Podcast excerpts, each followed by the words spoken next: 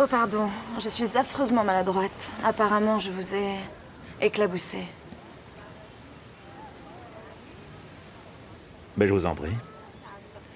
D'ailleurs, ne dit-on pas qu'une femme qui éclabousse un homme, c'est un peu comme la rosée d'une matinée de printemps? C'est la promesse d'une belle journée et la perspective d'une soirée enflammée. Quel réveil Ah, Je n'y suis pour rien. C'est l'inexpugnable arrogance de votre beauté qui m'asperge.